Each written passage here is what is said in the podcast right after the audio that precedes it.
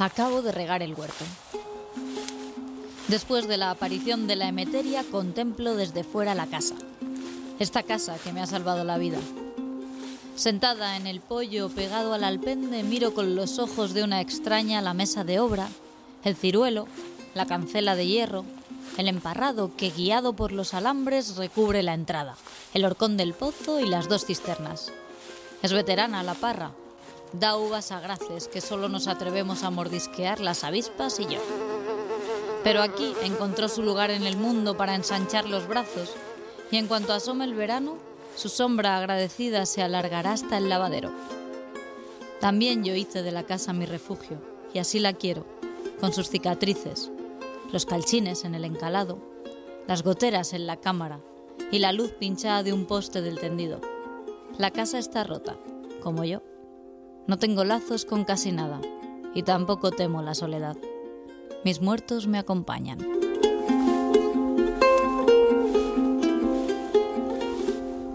La forastera, de Olga Merino.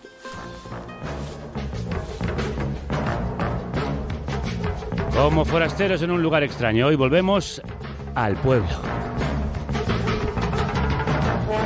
Como cada vez más personas están haciendo en esta pandemia para huir de las estrecheces y el hacinamiento de las ciudades, de la contaminación y el ruido que hace más inhabitables las grandes urbes. Abrimos una casa nueva, con vistas al campo y a lo rural, gracias a la nueva sección que estrenamos este lunes con la revista Salvaje. La revista que te saca al campo.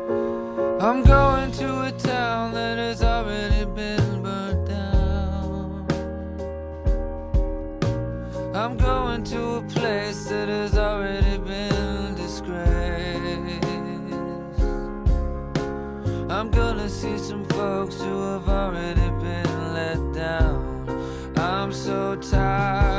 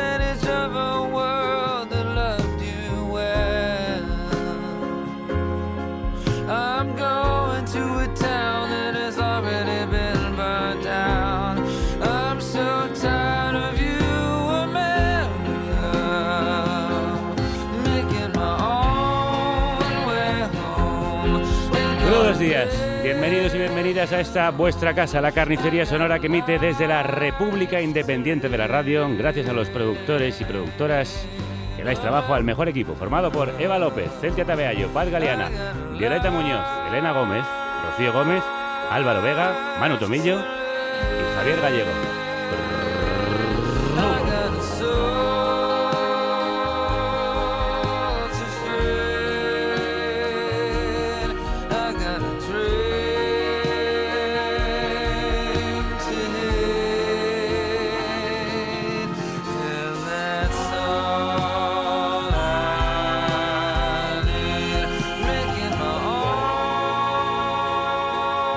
Ciudades están quemadas y nos queman, como canta Rufus Wainwright en Going to a Town.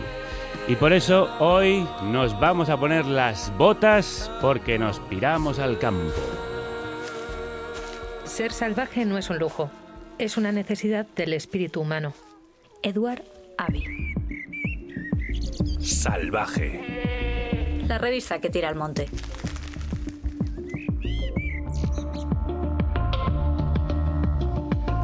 Una vez al mes vamos a recorrer la España rural y la mal llamada España vacía, porque está llena de gente y actividad, vaciada y abandonada en todo caso, y lo hacemos de la mano de Salvaje, que nos lleva al campo gracias a la voz que nos va a guiar en este recorrido, la de Anabel Roda, su redactora jefa.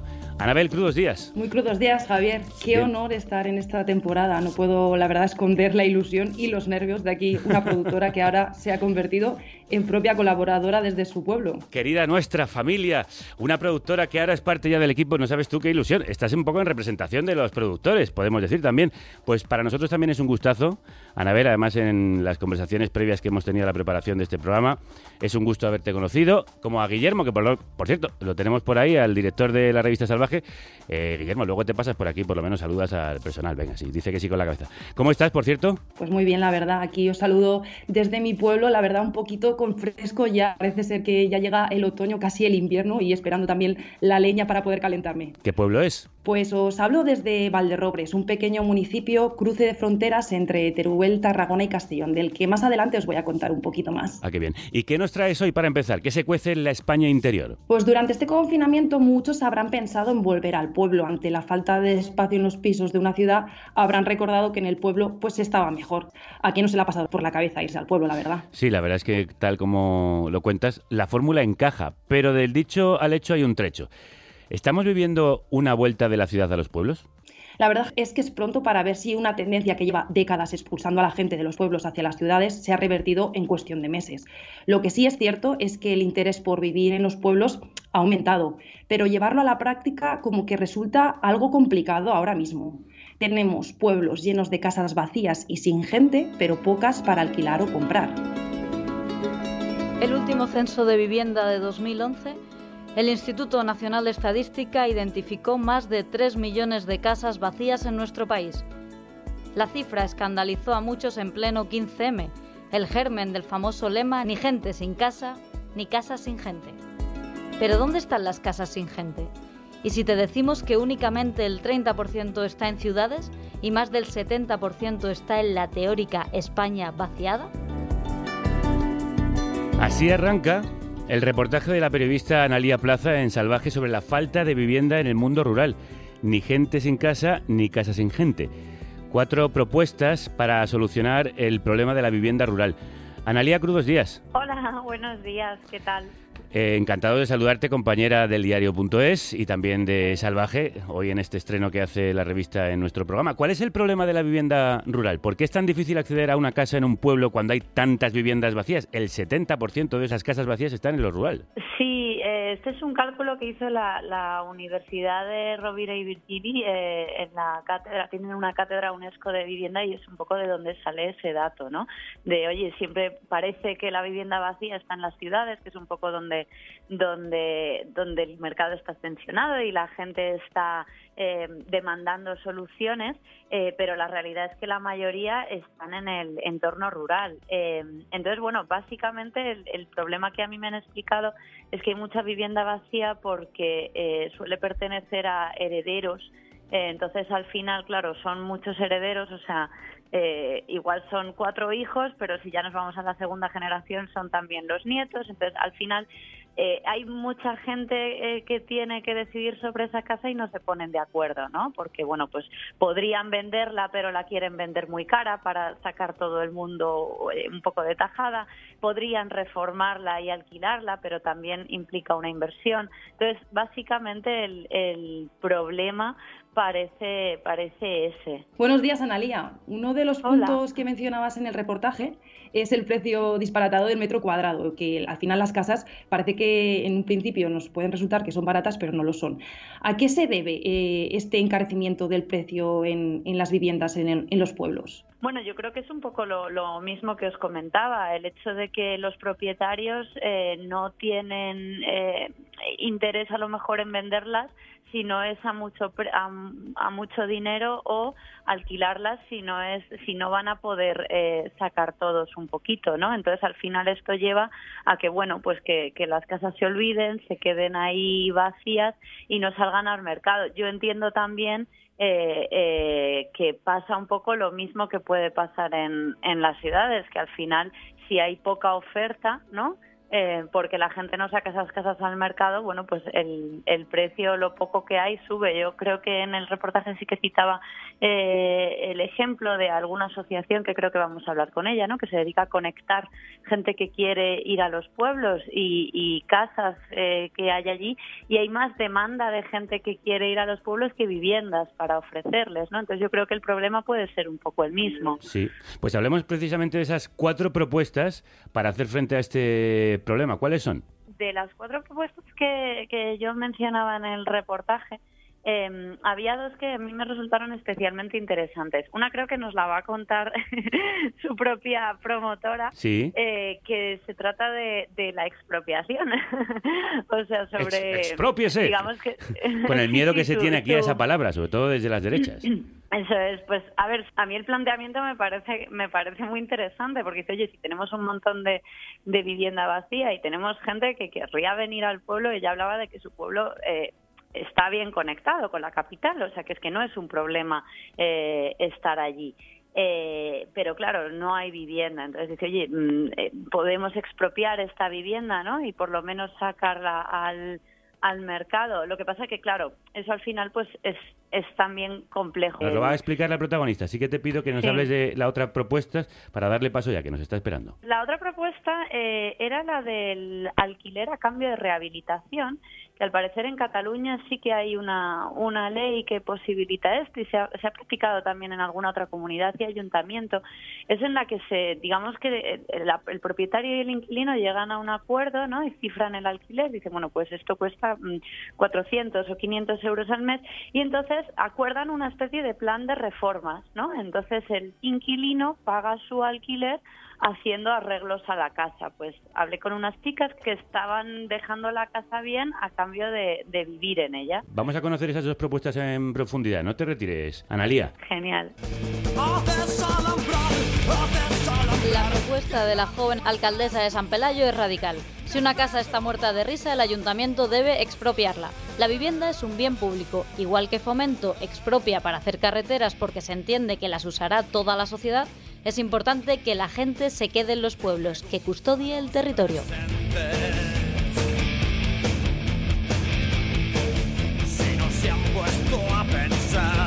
Virginia Hernández es la atrevida alcaldesa de San Pelayo en Valladolid que hizo esta propuesta. Virginia, crudos días. Crudos días, Javier. ¿Por qué necesita un ayuntamiento expropiar las casas de sus vecinos?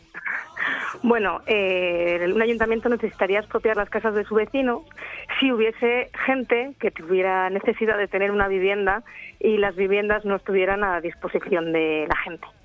Esa es una de las razones fundamentales. Otra cosa es que no es tan sencillo este camino. Claro, cuéntanos cómo lo emprendiste, qué resultados ha tenido y qué reticencias o u obstáculos Bueno. has encontrado. Eh, esto de la expropiación, eh, yo sé que queda muy, queda muy, muy colorido, porque además, como señalabas antes, la palabra expropiación es una palabra a la que se tiene Sí. muchísimo miedo en, en este país, a pesar de que vemos que se expropia incluso para que empresas privadas nos llenen el territorio de aerogeneradores, por, Por ejemplo, supuesto. y eso nadie, a eso nadie le asusta. Cuando yo hablo de expropiación, en realidad hablo de que eh, yo desarrollé un decálogo de, de normas, ¿no? de necesidades que tendríamos eh, desde los ayuntamientos pequeñitos para poder eh, poner las viviendas al servicio de, de las personas. Y el, digamos que en última instancia, si nada, si nada más eh, funcionase, yo siempre he defendido pues que hay que expropiar pues eh, en pos del bien común. Pero no podemos olvidar que ayuntamientos tan pequeños como el de mi pueblo, que tenemos 50 habitantes, no tenemos capacidad para poner en marcha este tipo de procedimientos administrativos. Por eso lo que reclamamos es que desde el nivel autonómico o estatal se habilite un organismo que nos dé servicio a, a los ayuntamientos, de manera que, sí, en última instancia expropiásemos, pero primero tendríamos que demostrar, por ejemplo, el abandono de una vivienda, de manera que, que pudiésemos eh, hacer cumplir de manera efectiva una ordenanza que pudiese permitir la, la subida progresiva de, del IBI, porque se da la circunstancia, por ejemplo, de que en muchos de nuestros pueblos las casas que están en ruinas ni siquiera pagan IBI, porque resulta más caro el procedimiento administrativo de generar esos recibos y Sí. Buscar a las personas que tendrían que pagarlo que, que dejar las casas ahí, por ejemplo. Y entonces, ¿cómo ha evolucionado la propuesta? Bueno, nosotros, eh, de momento, la propuesta, eh, nosotros en ese sentido, de momento no podemos hacer nada más que reclamar a las administraciones superiores y, bueno, y de alguna manera también poner este problema sobre la mesa, porque antes éramos muy pocas las personas que decíamos que el verdadero problema de nuestros municipios no era la falta de empleo, por ejemplo, que sí que lo es, como la falta de Internet, por supuesto, y la falta de vivienda.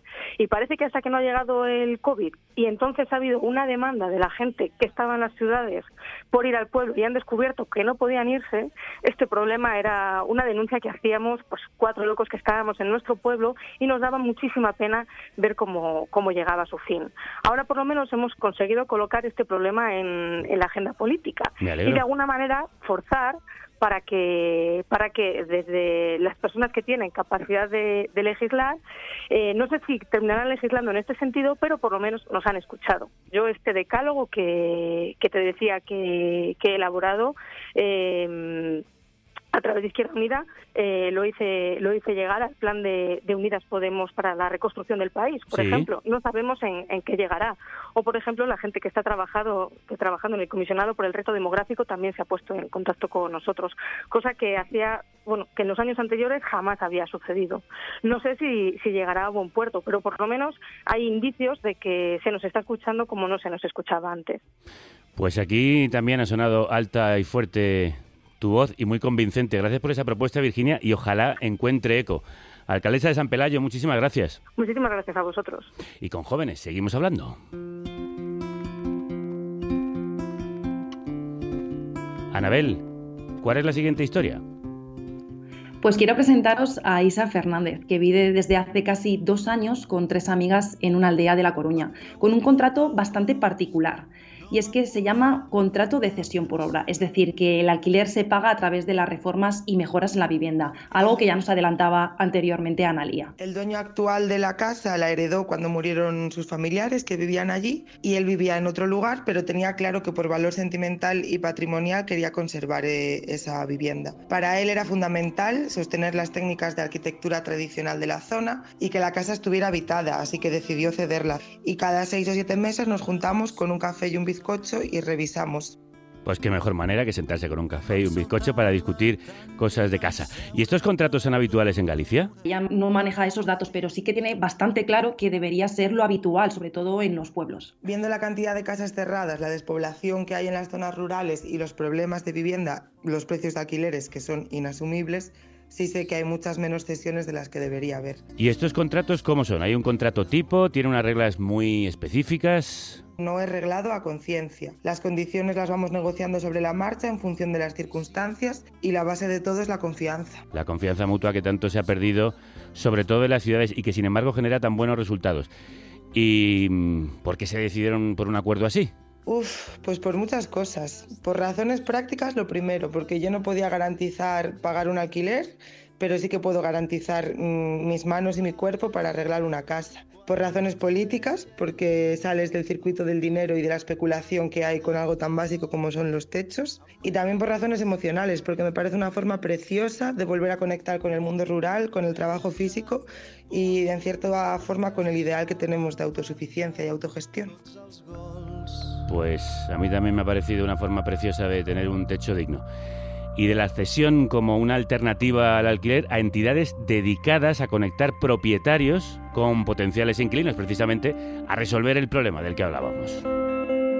Cuéntanos, Anabel. El proyecto Arraigo es uno de esos intermediarios que ya ha conseguido reubicar a 50 familias en Soria, y otras 20 entre Segovia, Burgos y Madrid. Tenemos a Enrique Martín, que es su responsable para contarnos un poco más en qué consiste este proyecto. Enrique, crudos días. Hola, ¿qué tal? Buenos días. Pues cuéntanos qué es y cómo funciona Arraigo. Pues mira, Arraigo es un proyecto de, de una empresa social, que en este caso lo que hacemos es ayudar a las familias que quieren incorporarse al mundo rural, ¿sabes? Desde las ciudades especialmente. Pero para ello contamos con la ayuda de los ayuntamientos y, y de una metodología y también con una serie de, de, de, bueno de habilidades y de, y de, enseñanzas que damos a los urbanitas. ¿eh? Es un acompañamiento muy largo.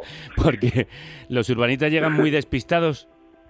Prácticamente el 40% de las personas que, que se apuntan a nuestra base de datos pues no tienen una actitud eh, necesaria para ir al mundo rural, ¿sabes? ¿Qué pues, quieres decir con eso?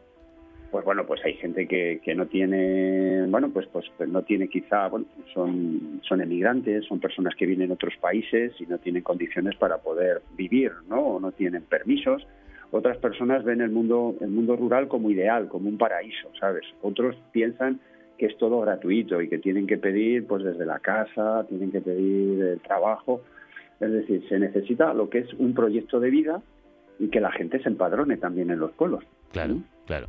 Anabel. Hola, Enrique. Mira, me gustaría preguntarte, comentábamos en el reportaje que escribió Analía que una de las trabas del acceso a la vivienda rural es que muchas veces los propietarios están tan ligados sentimentalmente al inmueble y por tanto hace que eso no se fíen mucho de alquilar a desconocidos. ¿Vosotros cómo lo gestionáis en Arraigo este asunto? Sí, ese es, una, ese es una, un asunto principal, es uno de los tres más importantes y las trabas que tenemos, ¿no? Entonces caímos en una primera parte en este problema, entonces fuimos aprendiendo, aprendiendo con el tiempo y lo que nosotros hacemos para identificar un pueblo donde podemos trabajar es que cumpla una serie de requisitos. Uno de los requisitos es que tenga lo que llamamos un grupo de acogida voluntarios, es decir, personas del pueblo ligadas a él eh, a ellos en, la misma, en el mismo territorio o fuera del territorio, pero que tienen un espíritu de que quieren crecer. En definitiva, son personas del pueblo que nosotros, que ellos con nosotros colaboramos y ellos ven eh, las personas que hemos elegido para ir a su pueblo. Entonces, al elegirles, les conocen y sabe, y tenemos pues referencia de ellos, currículum, dónde han trabajado, qué es lo que necesitan, qué proyecto de vida. Eso les hace que a las personas que ellos conocen en el pueblo y que tienen casas, pues sea más fácil de convencerles. Es decir, la familia que viene sabemos de dónde es, qué ha hecho, qué necesita o qué quiere. Es decir, hay, una, hay un acercamiento previo que también mm, se hace desde las personas mismas del pueblo, que pueden ser un tío, un sobrino o una, un amigo del mismo pueblo que está en el grupo de acogida. Analía, no sé si quieres hacer alguna pregunta, Enrique. Sí, preguntarle, eh, bueno, pues si ha aumentado el interés ahora durante la pandemia y un poco que nos explique eh, esto que comentábamos, si realmente hay más demanda de vivienda eh, o de ir a los pueblos que vivienda disponible, como pasa al final en las ciudades, ¿no? Que por eso suben los precios. Claro, en los pueblos, si hay despoblación es porque hay personas que, que han, salido del pueblo y hay casas en, los pueblos, ¿no? Yo diría que hay una diferencia entre lo que es repoblar en segunda vivienda, ¿eh? es decir, viviendo en Madrid, viviendo en Barcelona o en Bilbao y vas a un pueblo los fines de semana, y lo que es arraigarte y vivir en un pueblo. Lo que quieren los ayuntamientos es esta segunda figura, ¿no? La primera figura sí que da una actividad económica, pagas la luz, comes en restaurantes, eh, bueno, tienes servicios de jardinería, otra serie de temas, pero lo verdaderamente importante es que te arraigues, ¿no? Entonces, con lo que ha pasado, con lo que hemos estado viviendo en estos últimos meses, evidentemente hay un, hemos crecido en torno a un 30% el número de solicitudes de entrar en nuestra lista para encontrar pues ese pueblo, ese trabajo o esa casa, lo que ocurre es que tiene que ir acompañado de una serie de, características, ¿no? Por ejemplo, el teletrabajo. Si tú vas a teletrabajar a un pueblo y tienes, y tienes wifi, perfecto, todo bien.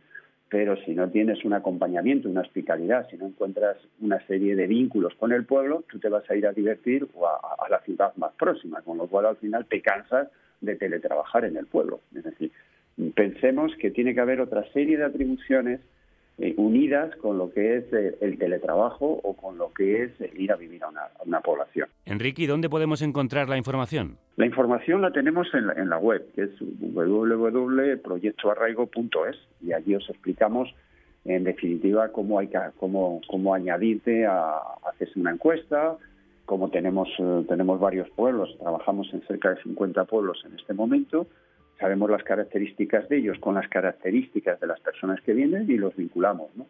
Igual vemos las características de las casas, el nivel económico, el proyecto de vida que tiene y entonces pues vamos vamos un poco pues bueno eh, haciendo partícipes a unos y a otros, ayuntamiento y, y grupo de acogida con el urbanita, mucho mucha reunión telemática y al Ujú. final pues se van asentando las poblaciones. En esta semana tenemos ya, vamos, en las últimas tres semanas ha habido familias que han llegado a, a Villerías del Campo, en Palencia, al Frago, han llegado a, a Frago en Zaragoza, ha llegado una familia importante de 11 miembros aquí a Roblegordo. En definitiva, pues ese es el procedimiento. A través de a través de Internet es lo más conveniente. Pues eh, suena muy bien y os agradecemos que hayáis estado hoy aquí y la labor que estáis haciendo. Enrique, un abrazo muy fuerte. Oye, muchas gracias, ¿eh? Y nada, Nada. a seguir hablando de la despoblación. ¿eh? Sí, bueno, y vosotros lo estáis intentando evitar y de hecho repoblando el, el campo y lo rural. Un abrazo muy fuerte. Gracias, otro para vosotros.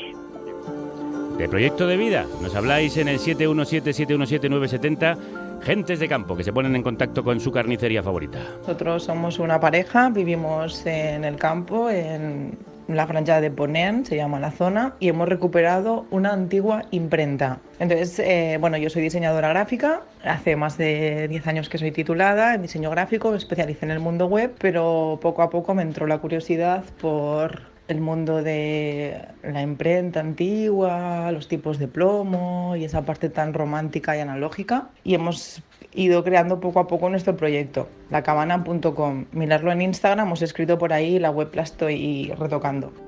Qué guay. Pues gracias por hacerte eh, un hueco aquí en la carnicería y por enviarnos este precioso mensaje.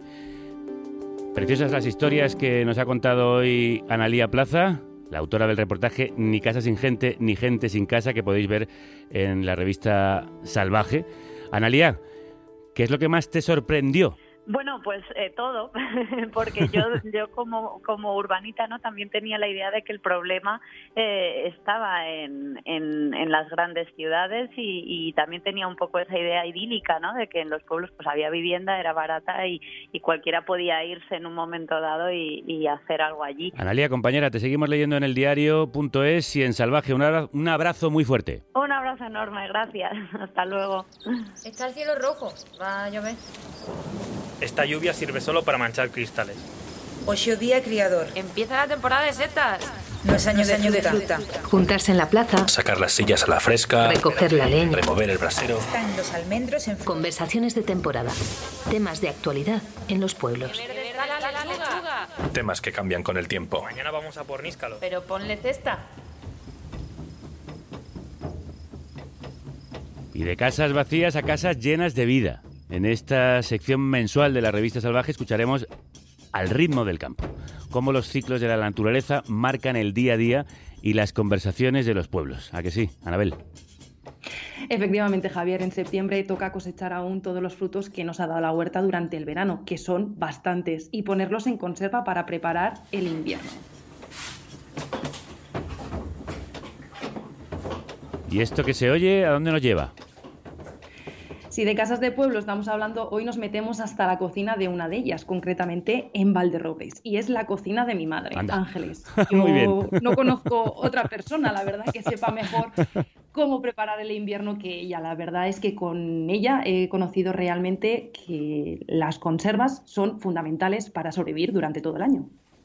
A ver, mamá, cuéntanos, ¿qué tienes en la cocina? Me decías antes que la tenías como un zafarrancho. Pues como zarranchos, pues la verdad es que sí, porque este tiempo es tiempo de hacer cosas así, como el- ahora estoy haciendo tomate, eh, estoy poniendo al baño María unos melocotones que he puesto y este tomate pues tiene su proceso, le he quitado la piel y ahora lo voy a cocer y luego lo voy a juntar con cebolla y voy a hacer tomate con cebolla para luego también ponerlo al baño María y así pues tener, almacenar cosas. ¿Y de dónde viene toda esta verdura y esta comida que hay por la cocina? Bueno, pues esta verdura, como ya sabes, tu padre, que es un fanático del, del huerto y nos hace de todo. Y la verdad es que nos hace para esta casa y para, y para diez más. Y aparte del tomate, de prepararlo en botes para que dure un año más, ¿qué tipo de, de conservas haces? Pues bueno, en un principio, como hace más de un mes que estamos recogiendo tomates, pues los primeros son de una clase eh, y ahora pues vienen de otra- otras maneras, hay de bombilla, que son los que se ponen de la conserva que se dice, y luego los de color rosa, que son muy buenos. En est- estos me gusta mucho y estos, eh, la, la simiente, pues la estoy guardando para el año que viene, para que no nos falten. Y luego pues vendrán también, como ahora, a recoger los de, los de pencha. Los de pencha que decimos, pues estos los ponemos en, nos almacenamos eh, y los ponemos colgados para que se aguante todo el año y así pues bueno, cuando quieres hacer alguna cosa pan con tomate pues ya tienes la- el tomate ya preparado y listo para, para ponerlo. ¿De qué tipo de tomates guardas la semilla, mamá? El de color rosa que nos gusta mucho, que es muy bueno. Los otros pues alguno también, pero para que no se pierda el- la simiente de lo que hacemos de, de los años. ¿Por qué en este tiempo? ¿Están todas las cocinas de, de, de con lo mismo? Yo creo que sí, entre tomate, judías, melocotones, mm, berenjenas, pimientos, de todo.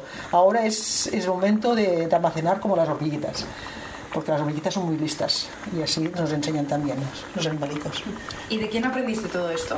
Pues bueno, la verdad es que eso se aprende pues, de, de generación en generación. Mi madre, pues supongo que su madre también hacía, pues así vamos haciéndolo. ¿Y cuántos botes estás preparando este año, mamá? ¿Cuántos Uy, de salir? botes, de botes. Pues la verdad es que este año me he pasado con el tomate porque este- he llegado a contar 100 más de 100 de cocida y pues unos 40 con, creo, más con pimiento y otros 20 y pico así con cebolla y luego frita 40 o así, no sé los que hay tampoco, pero en realidad muchísimos y luego pues vamos a hacer también el pimiento solo, también lo voy a poner con botes, esto llegará después y bueno, y el melocotón que estoy haciendo ahora. ¿Duran todo el año? ¿Hasta el próximo verano? Sí, sí, hasta el próximo verano y también más y todo también. Esta conserva se mantiene muy bien. Pues bueno, mamá, te dejo terminando que yo tengo que acabar un programa de radio y después vuelvo y, y te ayudo. Ah, vale, pues gracias. Después te espero. Sí que tienes que acabar un programa de radio y todavía nos queda alguna cosa. Dicen por aquí que tu madre es valenciana. Mm, La verdad, Javier, es que, es que no. Eh, como decía al principio, es un cruce de fronteras eh, que se sitúa entre Teruel, Castellón y, y Tarragona, pero es territorio aragonés, territorio Ah, catalanoparlante. Vale, vale. Bueno, pues Ángeles, a tu madre, muchas gracias, muchas gracias. Por aquí decían, pues que se le nota el acento de Valencia, en fin. Eh, estaban diciendo eso en el Instagram Live. Gracias por dejarnos entrar en vuestra cocina. Que, en fin, ha sido, ha sido muy gustoso. Yo estaba como salivando mientras escuchaba. Qué lástima que la radio no nos pueda permitir transmitir los olores, porque olía que alimentaba. Ya, ya, casi, casi nos llegaba, ¿eh? Te quiero decir que entre el sonido de, de la- lo que has grabado y la voz de tu madre explicándolo, creo que hasta lo olíamos. También hemos pedido por redes a nuestros oyentes que nos dejen colarnos en su día a día y nos cuenten su oficio si viven en el campo, que nos dejen oler ese sitio en el que están trabajando. Soy Daniel Arrébola, soy apicultor y vivo en un pueblecito de Tarragona que se llama Bonastre.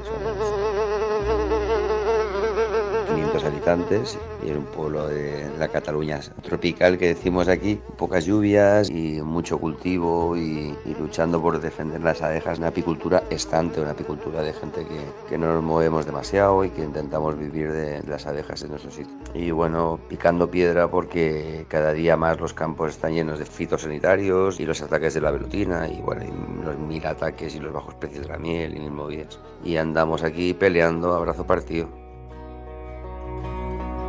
También tenemos una asociación que nos llamamos Tuari, que trabajamos por la visibilización de las abejas, pero no, no solo de las abejas de la miel, sino de todas las abejas. Por un pequeño detallito, ¿no? Las, las abejas se nos han puesto muy de moda últimamente porque están en peligro de extinción y toda la vaina.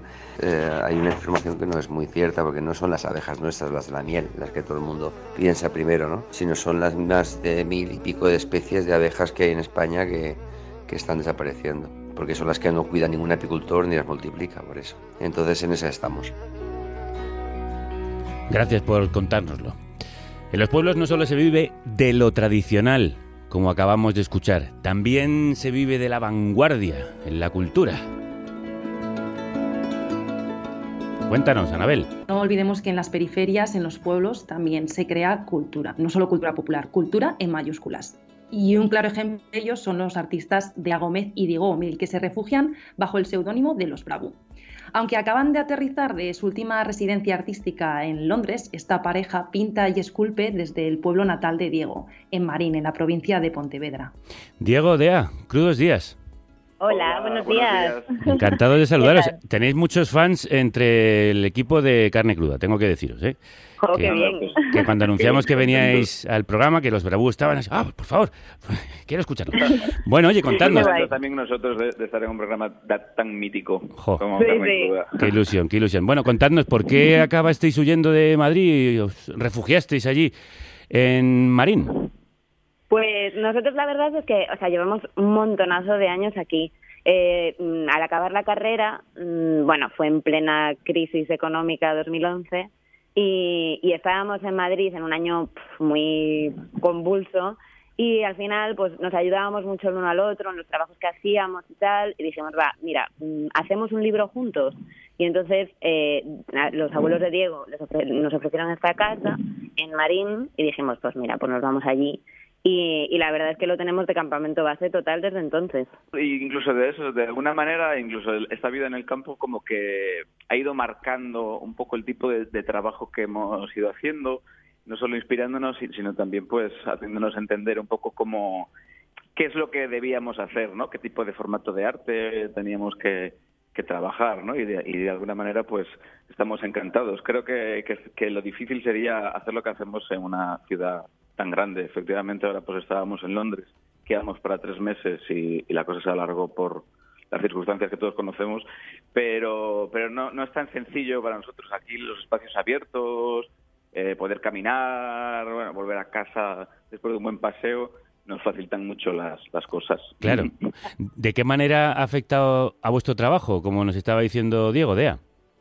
Pues, a ver, nosotros la verdad es que eh, al final, a base de, vivir aquí, mm, todos nuestros intereses se han ido volcando muchísimo en, pues en, ese choque entre, entre tecnología y, contemporaneidad y, y la tradición del rural, o sea, donde en ese, como en esa línea que, y en esas estéticas que se van generando y al final pues mm, sí que ha marcado muchísimo nuestro trabajo. Eso y que como decía Diego, es verdad que el, el fluir, el caminar, nosotros vamos un montón pues aquí al monte, a, al mar y tal, a, a dar paseos. Y hay muchas veces es cuando entre los dos vamos pensando eh, qué tipo de trabajo hacemos, qué tenemos que hacer. Eh, y de hecho también pensamos pues muchas veces pues mm, qué, qué situaciones actuales están pasando, o sea, de ese diálogo del caminar también surgen un montón los, los trabajos que estamos haciendo. De hecho, el, el año pasado hicimos un trabajo también sobre la despoblación de- del rural en, en Castilla y León y lo que hicimos fue irnos de ruta por pues por todas las arribes, por la Peña de Francia, por la Sierra de Gredos y entonces era pues a base de, de todo ese fluir y ese caminar encontrar esas estéticas del campo, esas problemáticas y la verdad es que o sea a partir de estar aquí en Galicia han surgido un montón de proyectos que, que han estado muy arraigados con estos temas. Hola Diego Dea, yo quería Hola. preguntaros, ya que no sé si habéis podido escuchar el inicio del programa en el que hemos hablado un poco sobre la problemática de la vivienda en el mundo rural. ¿Creéis que en vuestro caso la odisea para encontrar un hogar donde vivir y trabajar en el mundo rural ha sido tal, sino ha facilitado el hecho de tener ahí parte de la familia que os podía abrir un espacio? Claro. Yo creo que el, al final el, el apoyo familiar y sobre todo en estas circunstancias, ¿no? Esta generación que nos quedamos un poco que al acabar de estudiar no, no había nada de trabajo, eso fue fundamental, ¿no? Todos sabemos pues el valor que ha tenido eh, casi eso los abuelos en el momento de la crisis que sustentaron a tantas y tantas familias, ¿no? Entonces de repente tener esa oportunidad fue fue muy muy cómodo, claro. En ese sentido es, es muy importante. El acceso a la vivienda está complicadísimo y evidentemente pues el rural es una es una opción. O El rural no simplemente los, a lo que podemos entender incluso por provincias, ¿no? Todo lo que no son esas grandes capitales donde donde hay que pelear muy fuerte para vivir en muy pocos metros cuadrados, ¿no? Y eso es lo que hay que repensar, el modelo de vida que estábamos llevando todos en esos en esos lugares. Eh, de hecho, nosotros ahora nos vamos a ir a, a Asturias, a un, vamos, ni siquiera es una aldea, o sea, es una casa que está absolutamente apartada, también pues por un por un familiar mío y que nos, la- nos o sea no se utiliza esa casa ahora mismo. Y nosotros nos vamos ahora a hacer un proyecto allí gracias también a, a la misma situación. La verdad es que estáis aprovechando muy bien la familia, ¿eh? bueno, eh, Sabina Urraca, en el maravilloso reportaje que os hacen en Salvaje, además eh, con unas hermosísimas fotos como todo lo que aparece en la revista, escribió sobre vosotros que en vuestra obra pueden abrazarse una rave, el 400 italiano, el turismo, la ilustración o una ristra de ajos. ¿Es más fácil crear en el campo? Por lo menos para vosotros ha sido más fácil crear allí que cuando estabais en la ciudad. Bueno, no es exactamente sí más fácil. Lo que pasa que es que sí que se nos generan como problemáticas muy interesantes, porque, o sea, sí que mm, hay muchas cosas que cuando hemos ido ahora a una gran ciudad eh, la vemos casi con otros ojos, ¿sabes? Y, y yo creo que eso mm, ha enriquecido mucho nuestro trabajo. Más fácil, pues por tener, pues eso, el acceso a un taller y porque también aquí es muy fácil mm, hablar con la gente, eh, meterte un poco en la vida del otro, que nosotros muchas veces esc- escudriñamos un poco la vida de los demás. Y, y eso sí que es una facilidad muy buena para, para esto. Y luego, ya te digo, o sea, sobre todo es que es casi como un pasito para ir a otro sitio y verlo también de otra manera. Diego Dea, ha sido un placer enorme hablar con vosotros y recomiendo a todos los que nos escuchan que busquen la obra de los Bravú, que les eh, sigan allá donde estén. Un abrazo muy fuerte a los dos. Un abrazo, muchas gracias. Muchas gracias. Adiós, chicos. Pues eh, así ha sido el estreno de la revista Salvaje en carne cruda. Guillermo es su director, ¿contento? Muy contento. Eh, a pesar de que ya habíamos tratado estos temas en la, en la revista, me ha encantado volver a escucharlos en, en voz de sus protagonistas, así que muy, muy contento. Enhorabuena por esta revista tan preciosa que hacéis, por esta apuesta tan arriesgada de sacar en papel una revista tan cuidada, hablando del campo, como hay que hablar, en profundidad y sacando esos temas que muchas veces eh, no se tratan. Sí, nosotros creemos que, que es una fuente inagotable de, de temas y de historias interesantes y la verdad es que a poco que rasca surgen un millón de historias, un millón de personajes, un millón de vidas que, que merece la pena contar. Anabel, un abrazo muy fuerte para Valderrobres. Un abrazo también para vosotros. ¿Estás contenta con el estreno? Pues la verdad que nerviosa, pero contenta. Nada, Esperemos muy bien. mejorar y seguir contando historias desde lo rural los próximos meses. Prueba superadísima con, con nota. Guillermo, Anabel, bienvenidos al equipo. Muchas gracias. Apaga el móvil. Hay historias increíbles en los pueblos, la, La naturaleza, el campo. Como caballos en la niebla, salvajes son. Salvaje. Salvaje. Salvaje. La revista que quiere sacarte al campo. Caballos en la niebla, salvajes son. Cada trimestre, en papel, en tu kiosco. Cada mes, en podcast, en carne cruda.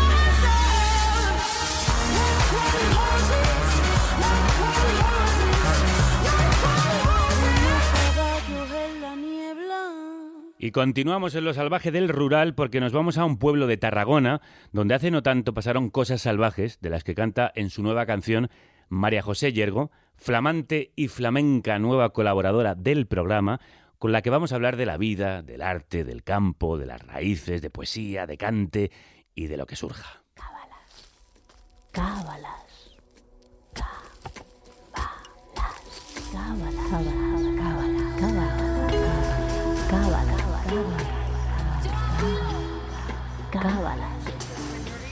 Las cavilaciones. De María José Yergo.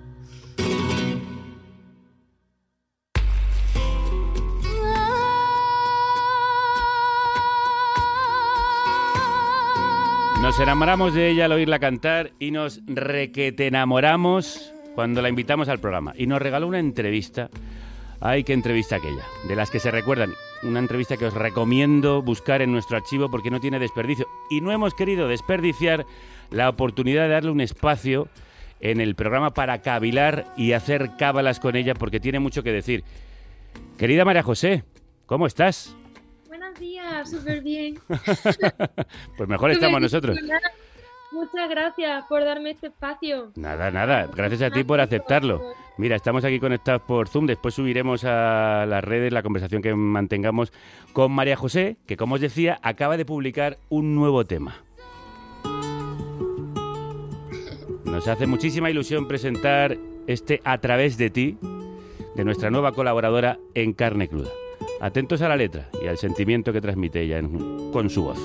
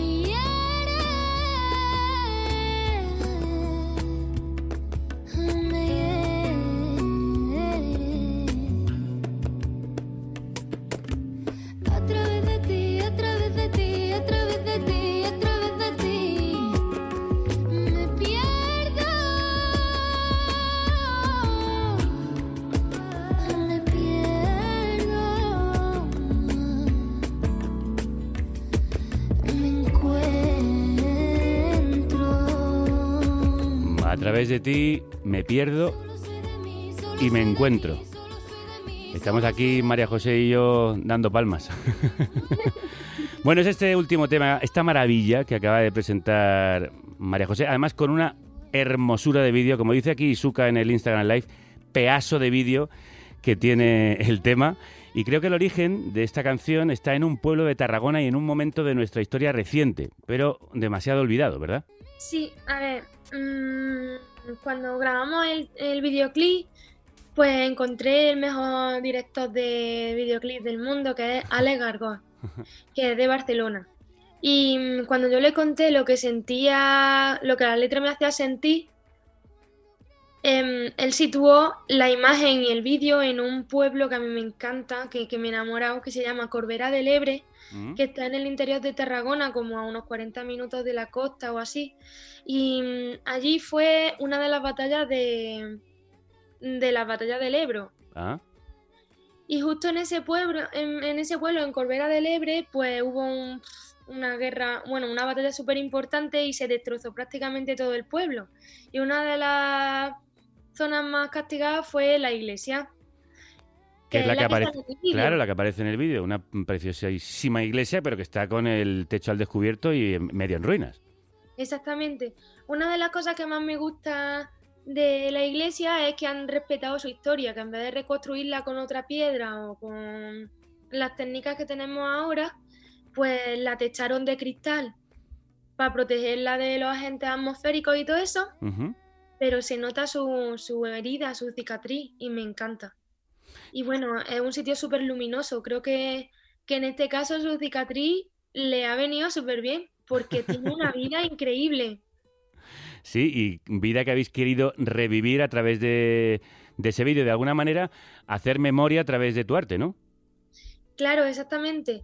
Y es mm, una suerte porque parece que el lugar también hacía memoria. No sé, acompañaba a todo y para mí era súper importante. El principio del vídeo es como una mujer malherida después de un trauma o después de una mala experiencia. Se ve como un bombardeo, como Sí. casas en ruinas, que es allí también. Y mm, mm, después justamente se convierte en estatua. Sí. Es como el momento previo que hace al artista mm, plasmar un, pues eso, un momento de, de una persona de una persona de carne y hueso de repente se convierte en obra de arte y a veces parece que pierde su, no sé, su historia, su impronta. Y nosotros la miramos desde los museos como si solamente fueran trazos, pero en realidad guarda mucho más de lo que nosotros podemos ver. Sí, de hecho, a través del arte, muchas veces se puede llegar a la historia personal que hay detrás. Es el caso de esta canción o del vídeo, que al final, aunque mm, parte de, de una experiencia más personal, se puede llevar a, a- a esa experiencia colectiva de las traumas y las cicatrices de la guerra civil. Y, y lo podemos ver. Supongo que estamos de acuerdo los dos, que a través del arte se puede recuperar la memoria histórica, por ejemplo. Exactamente. Es que es un pozo, un pozo libre, un pozo que nadie puede controlar. Porque al final todo el mundo hace arte a veces sin saberlo, como pasa en la gen- con la gente de los pueblos, con la gente mayor. Que con sus canciones o con sus letras antiguas nos recuerdan una realidad de hace casi un siglo. ¿Tú has vivido muy rodeada de todo eso? Yo sí, por Mm. mi abuelo. Tu abuelo te cantaba a ti y te canta muchas cosas, ¿no? De, de hace de- décadas, incluso siglos, igual. Exactamente, mi abuelo tiene casi un siglo ya. Va a cumplir 91 años. 91 años. Y está bien, ¿no? Está súper bien, está todo el día cantando y contando chistes. Ah, cu- cuéntame alguno. ¿Te acuerdas o no? Guay, mm, mejor que no. Es que, mira, te cuento. Mi abuelo está siempre contando chistes de cura y monja. Y mi abuela está todo el día rezando. Entonces tenemos ahí, ¿Y qué tal se llevan? se aman con locura, pero chocan mucho. Muy gracioso. Entonces no puedo contarte un chiste de mi abuelo sin quedar mal con mi abuela. Con mi abuela, claro, con la abuela. Bueno, te puedes pedir luego perdón a la abuela. Tú cuentas el chiste y luego... No, porque ella siempre me dice que en vez de pedir perdón, que piensen las cosas dos veces antes de hacerlas. Bueno, enhorabuena por, por ese tema que has sacado. ¿Alguna cosa que, más que quieras decir sobre, sobre él y sobre el, el vídeo, María José? Bueno, llega un momento en que la escultura se, se rompe. Ah. La escultura se despierta e intenta interactuar con la gente del museo. Sí. Y llega un momento en que no consigue interactuar y se cae y se rompe. Sí. Y se, se me abre un hueco aquí en el ojo. Un momento un poco impresionante, un poco espeluznante en el vídeo. Un poco espeluznante, sí.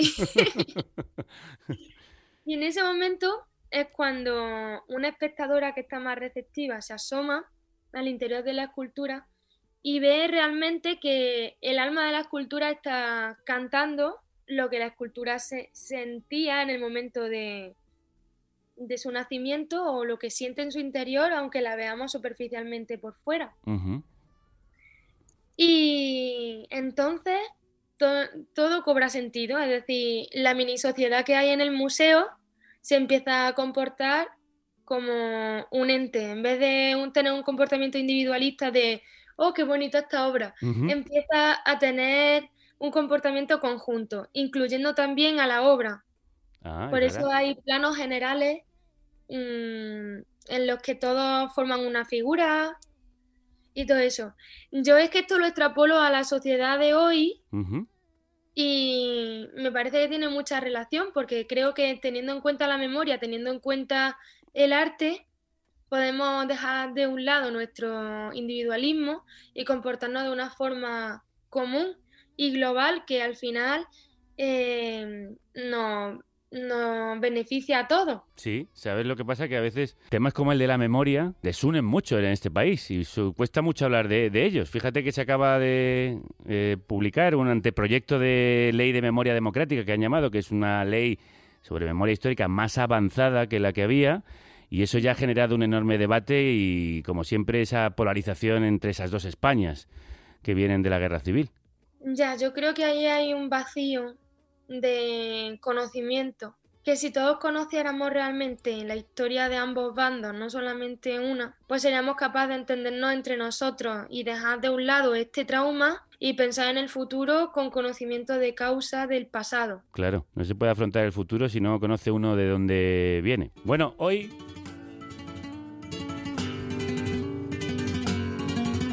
María José es nuestra estrella, como canta Enrique Morente.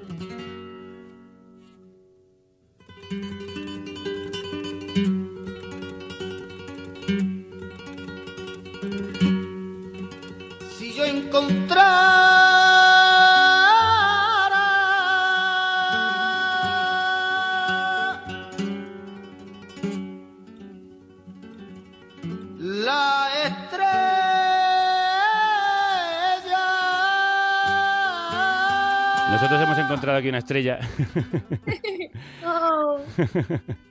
con la que vamos a seguir hablando. ¿Tú a dónde nos quieres llevar con esta reflexión que estás haciendo hoy sobre el arte y la memoria histórica? ¿Y cómo entronca eso con debates muy actuales? Pues es que yo creo que lo es todo. Porque todas las decisiones que tomemos a nivel personal o a nivel político o a nivel gl- global tienen un peso muy marcado por el pasado. Yo a lo que me gustaría que llegáramos todos es a ser una sociedad consciente y reflexiva y capaz de comprender a los demás.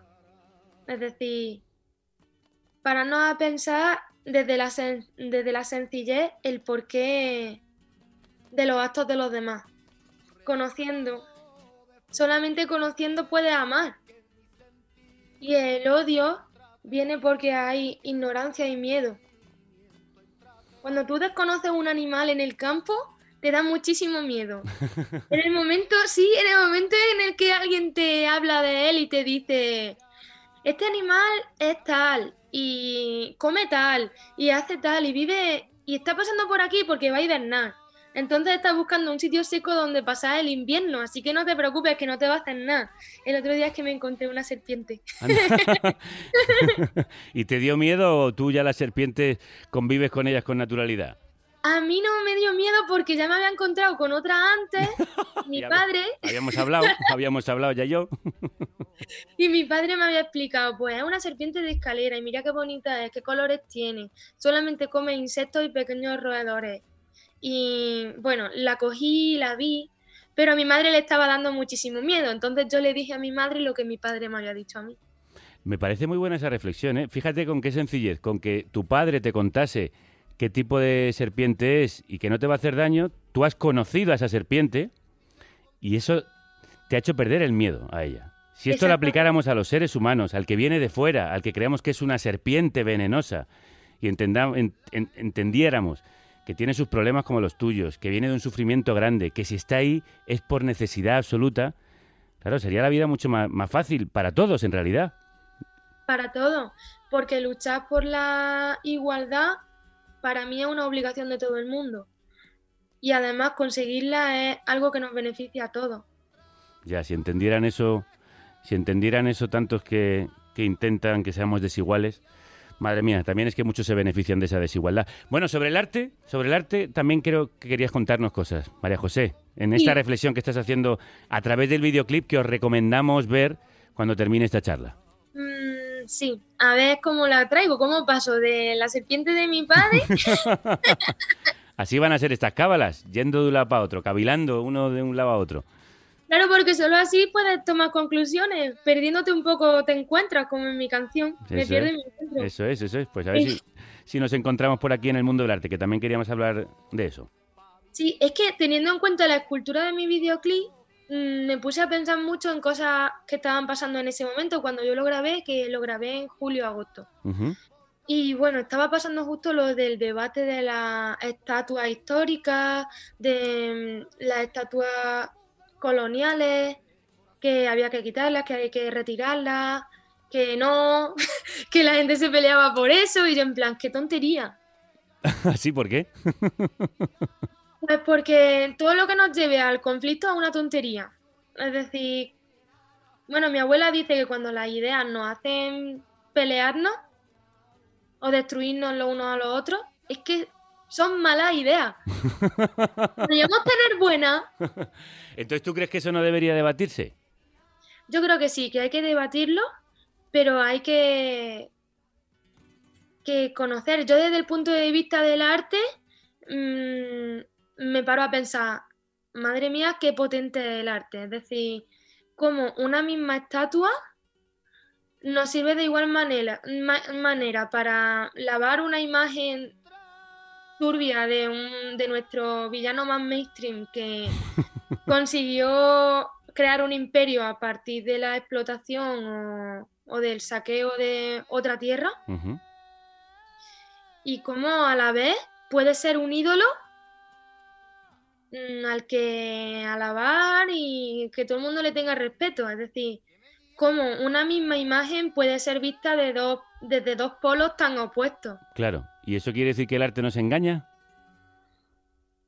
No creo que el arte nos engañe, simplemente nos hace de espejo. Nos hace de espejo de los opuestos y polarizados que estamos nosotros mismos. Es decir, de los sumamente separados que estamos. El arte yo creo que no engaña nunca. Que los que nos engañamos somos nosotros mismos. ¿Y cómo discernimos? Podemos ser conscientes de que esa misma persona es capaz de lo mejor y lo peor. Igual que tú y que yo. ¿Cómo discernimos? Conociendo. conociendo. Y yo, por ejemplo, mm, a lo largo de mi vida, pues me he encontrado con muchas personas y he visto personas crecer mm, exponencialmente, pero cuyo camino no les enorgullece a sí mismas porque han ido construyendo sobre pisar a otros. Ah, claro. Entonces, al final yo creo que sí, ni el imperio de Colón ni ningún imperio se mantiene. Sin embargo, he visto a personas mm, con muy poco dinero, con muy pocos recursos, con una dignidad enorme, que tarde o temprano se acaba reconociendo. Y creo que una sociedad consciente es la que es capaz de discernir cuáles son sus ídolos, porque cuando tú eres consciente de tu propio cuerpo, simplemente es que no los necesitas. No necesitas un busto que te diga a quién adorar, porque no necesitas adorar a nadie más que a ti mismo o al, o al prójimo, por igual. Y entonces, ¿la escultura de Colón tú la quitarías o no? Yo la replantearía ah, mira, como lo que no se puede mm, volver a hacer. claro. Igual nos sirve también para recordar lo que no se debe hacer. Tam- también hay un debate en, en torno a si podemos juzgar actos tan lejanos con la mentalidad de hoy, porque evidentemente hoy no se podría admitir a un colonizador. No, pero podemos tomar nuestros act- actos actuales teniendo en cuenta los errores que se han cometido en el pasado. Sí. Yo no estoy juzgando a Colón, yo no estoy juzgando a nadie, porque yo no soy jueza. no me tomo esas licencias. Simplemente reflexiono y también quiero tomar mis propias decisiones en base a lo que aprendo del pasado. Pues eso es lo que tenemos que hacer, ser más conscientes y aprender. Eso es lo que queremos hacer contigo una vez al mes, reunirnos. mm, ¡Qué guay! ¿Te la has pasado bien? ¡Mucho! ¡Ya se ha acabado! ¡Qué Sí, rápido! Es, es muy rápido. Si quieres añadir algo más, esto es tu espacio. No dejes, no dejes de decirlo. Nada, que muchísimas gracias por crear este espacio donde podamos hablar y simplemente darle vuelta a estas ideas que a mí me hacen hacer canciones. Claro, claro. ¿Cómo empezó la canción de A través de ti? Dicen, vive las voces de los que no están en la mía, la mía. Ole.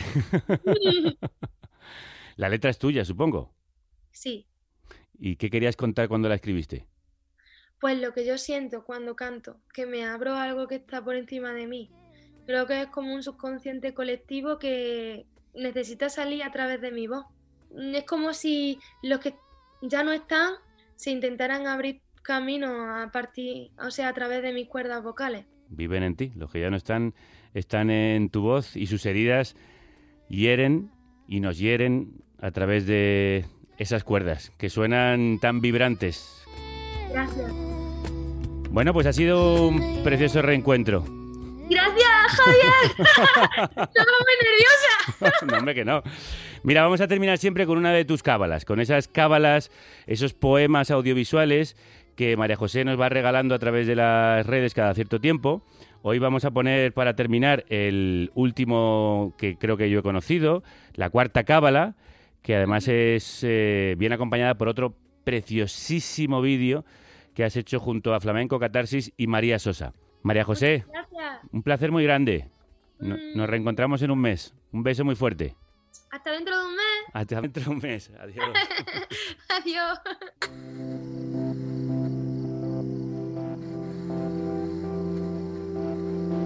Tiene la luna una pena que no la deja brillar. Se le clava en su costado, en la arena y en el mar. Que la miran, que la están viendo llorar y piden desesperados que llegue el alba ya. Para que se duerma la que se luna. duerma la luna, Para que deje de que llorar. deje de llorar. Los pajarillos del alba se están poniendo a cantar. Duérmete, niña luna. Duérmete, duérmete ya. Que, tus lágrimas en el cielo se están quedando clavadas. Y como sigas llorando, se las va a tragar el mar. Duérmete, niña luna. Duérmete, duérmete ya.